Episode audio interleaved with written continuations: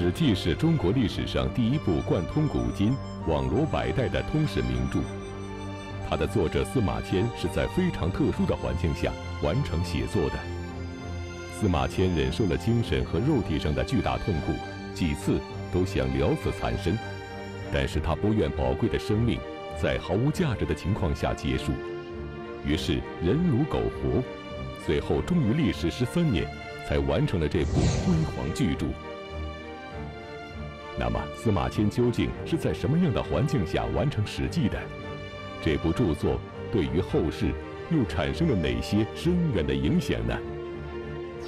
请继续关注西汉第二十二集《司马迁著史记》。在我们中国古代创造的这个灿烂的文明当中，难以计数的史学名著。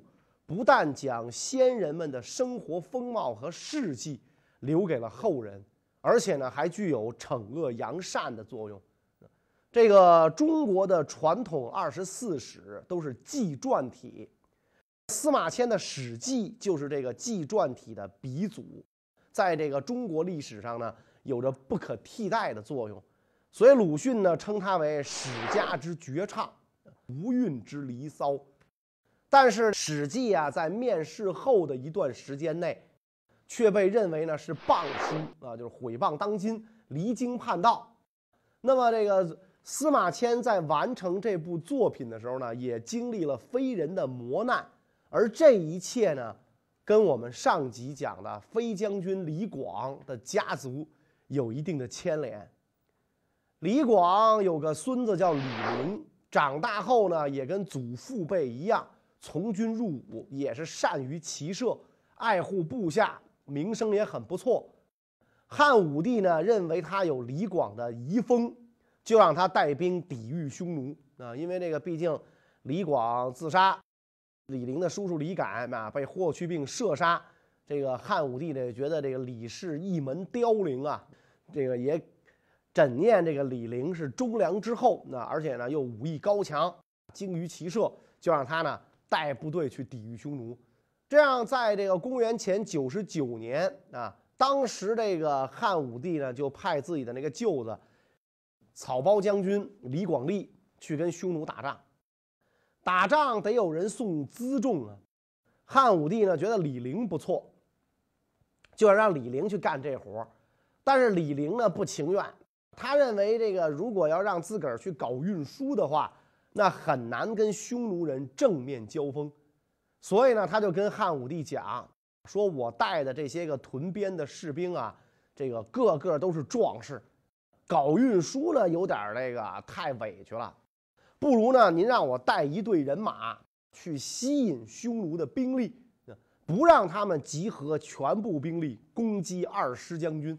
那汉武帝觉得，哎，这个主意不错。那这个能减轻李广利的压力吗？那省了这个草包被人打残了，但当时最大的问题是呢，汉武帝已经没有多少骑兵啊，能再派给李陵率领了，啊，所以李陵就跟那个皇上讲啊，说你不用派骑兵，你给我五千步兵，我就可以开进单于王庭，以少胜多。皇上一听，哎呀，真是壮士啊！啊，击节赞叹李陵勇壮。李陵的豪言壮语让汉武帝十分振奋，随后武帝便派李陵率领他的五千步兵出征匈奴。那么，在没有骑兵的条件下深入匈奴腹地，李陵凭借着他的五千步兵，能够战胜匈奴的数万铁骑吗？李陵率领这五千名步兵从居延海北行一个多月，就到了今天的蒙古国境内。与三万这个匈奴骑兵遭遇了，匈奴军就把这个汉军围困在两山之间。这个三万匈奴骑兵啊，是由匈奴单于亲自率领的。汉军以辎重车为营，布列于阵外，啊，就跟那个当年卫青大破匈奴时候用的招一样。前列士兵持戟持盾护卫阵型，后列士兵持弓箭射杀敌军。匈奴一看汉军兵少啊，就向这个汉军发动进攻，结果呢，遭到了这个汉军啊千弩急射，匈奴兵是应弦而倒，被迫退走上山。汉军趁势追击，据说杀掉了这个匈奴数千人。单于一看大惊啊！我三万骑兵吞不下这几千汉军部族，急忙调八万余骑前来攻打李陵。李陵是且战且退，士兵伤重的就卧在车上，伤轻的就推车，没受伤的持兵器搏战。这个仗呢打的呀，让李陵啊觉得有点渐渐的觉得有点不对劲儿。说现在只是小小受挫，没有呈现出败相，怎么士气有点低落呢？所以李陵说：“吾士气少衰而鼓不起者何也？军中岂有女子乎？”古人认为，如果军中有妇女，这是最不吉利的事儿，就赶紧派人查。一查，果然，刚出征的时候啊，一些士族的老婆跟着来了，藏在车中。啊！李陵一看，勃然大怒：“你这上战场带着老婆，你能玩命吗？”所以下令把这些个老婆全部处斩。第二天，跟匈奴再战，又斩首三千余级。啊，某种程度上呢，也是因为这个汉军的武器装备比匈奴要先进的多。最起码，汉军人人身披铁甲，匈奴很落后啊，冶铁技术也不过关，很多这个匈奴士兵。放出来的箭，箭头还都是用兽骨和鱼骨磨成的。那你想，这兽骨、鱼骨，它怎么可能射穿铁甲呢？因此，这个汉军才能愈战愈勇。过了十几天，这个汉军到一个大泽附近啊，就沼泽地啊，大泽附近，泽中多芦苇啊，所以这个匈奴就顺风放火，想把这汉军呢都烧死。汉军也放火。把这个周围的芦草烧掉，得以自救。李陵带的这五千人呐，且战且退，匈奴大军是穷追不舍。然后汉军退到一个山上啊，单于派兵攻击，李陵与匈奴兵布战于树林中。史籍上说，又斩杀数千人。汉军又发连弩，这个直接射这个单于，单于就有点害怕了。就问自己的部下说：“此汉精兵，击之不能下，日夜引武难进塞，得物有伏兵乎？”单于一看李陵的部下这么能打，八万精骑打他这几千人都打不下，而现在离这个汉朝的边塞啊又越来越近了，又害怕这个汉朝有伏兵，手下人就跟他讲了：“啊，我们这么多人啊，如果都拿不下李陵。”就太没面子了，以后汉朝啊会越来越看不起我们。于是呢，这个单于下定决心跟这个李陵再战啊。两军一日战数十次，汉军又杀伤匈奴两千多人。匈奴一看形势对自己十分不利，单于就又想撤兵。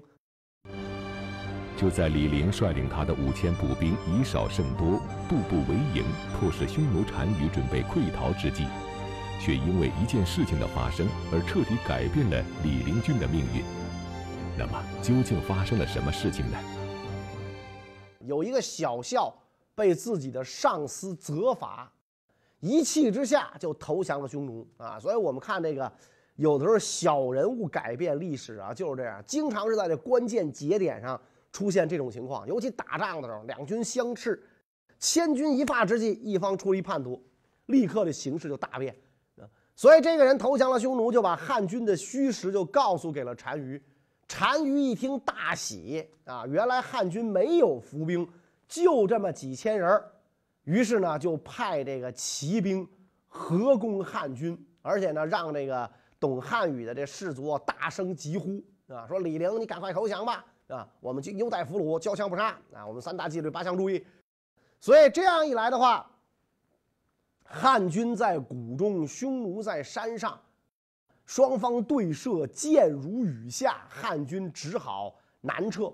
一天之内，五十万支箭都用光了，汉军渐进，就只好这个跟匈奴啊肉搏。这个时候呢，汉军还有三千多人。啊，所以以这个短刀车轱辘上的那个和那个车条为武器，退到了一个峡谷之内，啊，被这个匈奴阻断了后路。单于率兵隐藏在汉军身后，然后居高临下，向汉军这个投石。汉军多数战死，其他的呢也都带伤挂彩，无法前进。所以这个到了黄昏之后，这个李陵便衣独步出营，出去看视察。过了很久回来，悲叹啊，说兵败呀，死就死吧。这个时候，有的这个军官就跟他讲，说将军您威震匈奴，天命不能如愿，以后找一条返回去的道路也不是不可以。李陵说：“嗨，你不要再说了，吾不死非壮士也。说只要再给我几十支箭，我就可以突围了。”今天没有武器再战，天亮了就坐等被俘吧。啊，然后下令砍掉所有的旗帜，埋藏随军带着的这个珍宝，大家各自逃命。希望你们有机会脱身回报天子。然后让这个军士们每个人带二升粮，一大片冰，啊，冰就是水嘛。半夜启程突围，匈奴数千骑兵追击，李陵身边的很多人呐。都战死啊！李陵一看事已至此，再也没有挽回的地步了啊，就仰天长叹，说我没脸见陛下啊！就想到这个要战死。转念一想，大丈夫死了容易啊，可功业不成，匈奴未灭，不如留得有用之躯，待有机会再报国恩。所以呢，就没死啊，没死就被匈奴这个。俘虏了，那被匈奴俘虏了呢？那他就投降了啊！他这个投降也不是真心真意的投降，是吧？是为了这个让单于放松戒备，他好找机会再能逃回来。当然，他后来一直没逃回来。确实，他一投降，使得他很多部下得以逃回中原。李陵被包围的这个消息传到长安之后，汉武帝是非常希望李陵战死的。这样的话呢，就可以给大汉子民呢树立一个光辉的典型，了不起，给李家多发点抚恤金啊，一门烈士，给李陵的孩子封个什么侯之类的。结果没想到李陵投降了。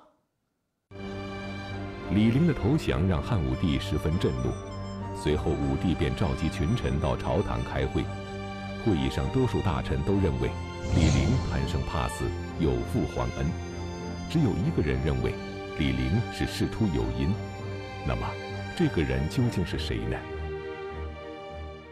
太史令司马迁，司马迁是陕西韩城人，他爹就是汉武帝的太史令，主管天文、历法和这个传史。司马迁少年时代耕牧河山之阳，既被山川之气所陶冶，又对民间生活呢有了一定的体验。他十岁的时候，随父亲到京师长安，向这个大儒孔安国学习，家学渊源很深，又从名师授业，启发诱导，获益不浅。这个时候，正是汉朝国势强大、经济繁荣、文化兴盛的时候。张骞奉使通西域，卫青、霍去病大破匈奴。汉武帝呢设立乐府啊，所以司马迁在京城里啊丰富见闻，热情迸发。司马家族世代都是史官啊，作为史官呢，就有责任记载帝王圣贤的言行，也有责任搜集整理天下的遗文故事，更有责任通过叙事论人，为当时的统治者呢提供借鉴。所以，司马迁的父亲做太史令的时候，就有志于整理中华民族数千年的历史，试图撰写一部规模空前的史书。所以他父亲就有这么一个理想啊。做到太史令之后，就开始搜集阅读史料，为修史做准备。但是呢，他父亲感到自己年事已高，要独立修成一部史书。无论是时间、精力还是才学、知识都不够，所以父亲就寄望于他，希望司马迁能早日参与其事，实现这样的一个宏愿。所以，这个司马迁在读万卷书的基础上，开始行万里路。父亲让他呢进行了一次为期两年多的全国漫游，这不是游山逛水，而是为写这个史书做一次实地考察。所以，这个司马迁从二十岁开始啊，全国漫游，亲自采访，获得了许多第一手材料，保证了《史记》的真实性和科学性。到了汨罗江畔，当年屈原投江自沉的地方。司马迁高声朗诵屈原的名作，痛哭流涕，所以后来写《屈原列传》的时候，他就写的很有感情。到了淮阴，搜集了很多韩信的故事，并且呢，他去问别人说，当年韩信为什么受胯下之辱而不发怒啊？不愿做非法的事儿，那能忍？韩信个儿挺高的啊，从一个流氓两腿之间爬过去，按照他的个性，应该一刀就把这流氓剁了。但是如果他这么做，后来他就不能建功立业啊。韩信后来帮助刘邦推翻秦朝，建立西汉，封王封侯，衣锦还乡。所以韩信如果当年要是不忍，就没有这一套啊。小不忍则乱大谋，哎，把这把这一套调查的很清楚。司马迁这一路走啊，一路考察。可以这样讲，在漫游的旅程当中，是不放过任何一个了解历史的人，不放过任何一个存留于人们口碑上的故事，就获得了许许多多从古籍当中得不到的历史材料。所以，这个呃，司马迁深入民间，广泛接触人民群众的生活，使得他对社会、对人生的观察、认识逐渐深入。另外，他遍游名山大川，饱览这个山河壮美，不但陶冶性情，也提高了文学的表现力，是吧？你眼界宽了嘛，是吧？胸中有天下，你下笔也都是雷霆万钧。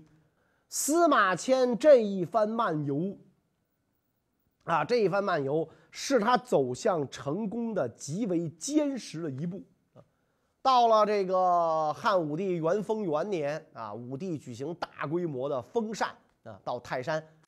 司马迁的爹呢，应该是史，本来是史官，这个时候病了，经汉武帝允许留在洛阳养病。司马迁从长安赶去追随汉武帝，在洛阳见到了奄奄一息的父亲。所以司马迁在后来他这个《史记》的自序里边就详细记录了父亲。在河洛之间，对他说的那番语重心长的遗嘱，父亲跟他讲：“我们家世代都是史官，我死之后，你肯定会接替我的位置。现在大汉兴盛，海内一统，但是呢，有很多民民主贤君、忠臣义士的故事没有记载啊。我作为太史令啊，很惭愧，希望你能够完成我的遗志。”司马迁俯首痛哭，就跟父亲发誓：“那说这个儿子虽然不聪明，但是呢，您允许我把您已经记录编排过的有关过去的传闻完整的书写出来啊，我绝不会有遗漏，您放心啊。”所以父子俩在洛阳相会，就成为这一对钟情于历史学的父子之间的生死之别啊。父亲死后。司马迁果然继承了父亲太史令的位置，他这个知识渊博，学问很深，所以汉武帝对他呀比较器重。汉武帝与司马迁和谐的君臣关系，就在这次针对李陵事件的御前会议上发生了转变。司马迁在朝堂上公然发表了一番言论，这番言论导致他蒙受了人间的奇耻大辱。那么，司马迁究竟说了些什么？他又蒙受了什么样巨大的耻辱呢？这个司马迁就为李陵辩解，说李陵对亲人孝敬，对世人诚信，经常奋不顾身解救国家危难。从他的一项表现来看，有国士之风。今天呢，他办了一件很不幸的事儿啊，所以那些贪生怕死、只顾保全自身性命的臣子，便任意构陷、夸大其罪。这是令人痛心的呀！况且李陵只率领不到五千人的步兵，长驱直入到匈奴腹地，转战千里，渐进路绝，士兵拉的是空弩，冒着白刃箭雨同敌人拼死搏斗，那能够得到士兵拼死之力啊！士兵为他力战，古来名将不过如此。他虽然失败被俘，然而他所摧毁敌军的战绩足以光耀天下。那臣以为李陵所以不死，是想在适当的时机啊报效汉朝。所以司马迁说的这个话呀，是句句实情，但是触到了汉武帝的痛处。这次出征，李陵是偏师，主力是李广利。李陵打仗这么生猛，杀了这么多人，李广利作为主将，却没有能拿得出手的战功。恰恰李广利又是汉武帝宠妃的哥，所以这不就说明汉武帝不识人吗？汉武帝是一代雄主啊，越这样的人越极度自傲，绝不允许有人质疑他的伟大、光荣、正确啊！我一句顶一万句，句句是真理，你敢质疑我？所以汉武帝听了司马迁的话，勃然大怒。你明夸李陵，暗骂李广利，实际是在骂朕啊！下令。司马迁下狱，罪名就是给叛臣辩解，诋毁李广利，对国家不满，交廷尉治罪。啊，往严重里说，就是阴谋颠覆政府。司马迁被关进监狱，案子落到了当时一个酷吏手上，严刑审讯。司马迁忍受了各种肉体、精神上的残酷折磨，绝不屈服，也不认罪。司马迁就在狱中啊，很很不满呐。啊，很委屈啊！说我一做臣子的，难道不能发表意见吗？不久啊，这个边境传来这个奏报，说李陵带着匈奴兵攻打汉朝。这绝对是传闻。李陵投降匈奴那么多年，一直没带兵打过汉朝，也没为单于献一策。但是单于仍然厚待李陵，因为单于明白，我得彼失。你不为我出力没关系，只要你不为对方出力，我就养着你。汉武帝就信以为真了啊！草草处死了李陵的母亲、妻子和儿子。司马迁因为这件事儿也被判死刑啊！你为叛徒辩解是吧？你这个能不是死刑吗？在汉朝呢，死刑可以免除啊，有两条路，一条呢是交钱，交钱买命。五十万，五十万钱就可以把你捞出来。另一条呢，就是接受宫刑，宫刑就是腐刑，就是把正常人变成太监的那种刑。你要说现在有这事儿，那肯定是就就是花钱摆平呗。那这司马迁他们家也是个官几代，可是司马迁这个家族这个太史令是个清水衙门，咸衙冷曹，为官清廉，没钱赎罪，只能接受这个宫刑。宫刑不但是肉体上的痛苦，更重要的是精神上的折磨。司马迁世代为官，这是士大夫，身体发肤受之父母，不能轻易损伤，损伤就属于不孝。更何况一个中年男子要变成太监，是吧？这简直就是奇耻大辱，辱没先人。所以这个司马迁受刑之后，万念俱灰。这种莫大的耻辱啊，对于一个抱定士可杀不可辱的士大夫来讲，难以承受，多少次都想一死了之。可一想，父亲魏晋的事业没有完成，自己一生的志向也只是刚开了个头，他就犹豫了。所以他说：“人固有一死，或重于泰山，或轻于鸿毛。”在这个监狱昏黄的灯光中。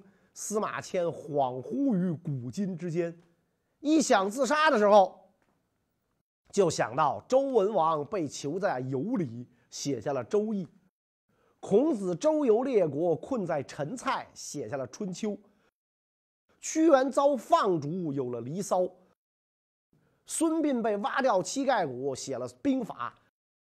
这些著名的著作，都是作者心中郁闷。理想行不通的时候才写出来的，那我为什么不能利用这个时候写出这样一部史书来呢？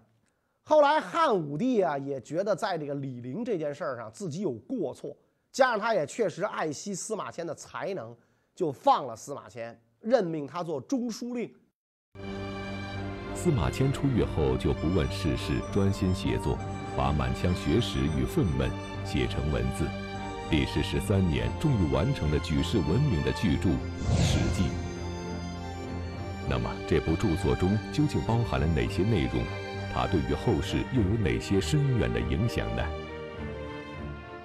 《史记》上起传说中的武帝，下到汉武帝，一共记述了中国三千多年的历史，包括一百三十篇，五十二万六千五百多字儿。而且这个《史记》呢，首倡纪传体的写作模式，也开了这个后世编史的先河啊。后来二十四史全部承袭纪传体编修模式，更难能可贵，司马迁编史书，立场客观公正，没有说只为帝王将相著书立说，更不是以成败论英雄。比如汉朝的头号大敌。西楚霸王项羽，司马迁就把他归入记录天子史实的本纪当中，而对高祖刘邦，司马迁也直言不讳地写出了刘邦的一些个流氓做派；对农民起义领袖陈胜吴广，司马迁把他们归入记录诸侯和对社会起到巨大作用人物的世家里边，肯定他们反秦斗争的作用。另外呢？一反当时人的一些固有偏见，为这个游侠、商贾、刺客作传，肯定他们的可贵精神。所以在司马迁这洋洋洒洒五十多万言当中，大家看到了一个秉笔直书的史官，以自己的豪迈勇敢铸就了一部千古佳作。最开始这部书没有名字。之前所有的史书都叫《史记》。据说这个司马迁呢，给东方朔看过这个书稿，东方朔认为写的很好，说干脆就叫《太史公书》吧。啊，所以后来这本书，这个《史记》的另一个名字啊，就叫《太史公书》。两汉之后开始流传。在历代史家的赞誉中，评价越来越高啊！很多咱们现在说的这个名句成语，都出自于此啊。那么司马迁在这个狱中啊，遭受了空前的磨难，交手足受木锁，抱肌肤受绑拓，忧于环墙之中，手足给绑在一块儿，绑在这个柱子上面，挨打等等等等。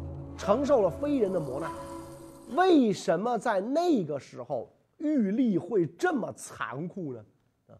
这就跟汉武帝啊重用酷吏有关了。那么汉武帝都重用了哪些酷吏？最有名的是谁呢？关于这个问题呢，我们下一讲再讲。谢谢大家。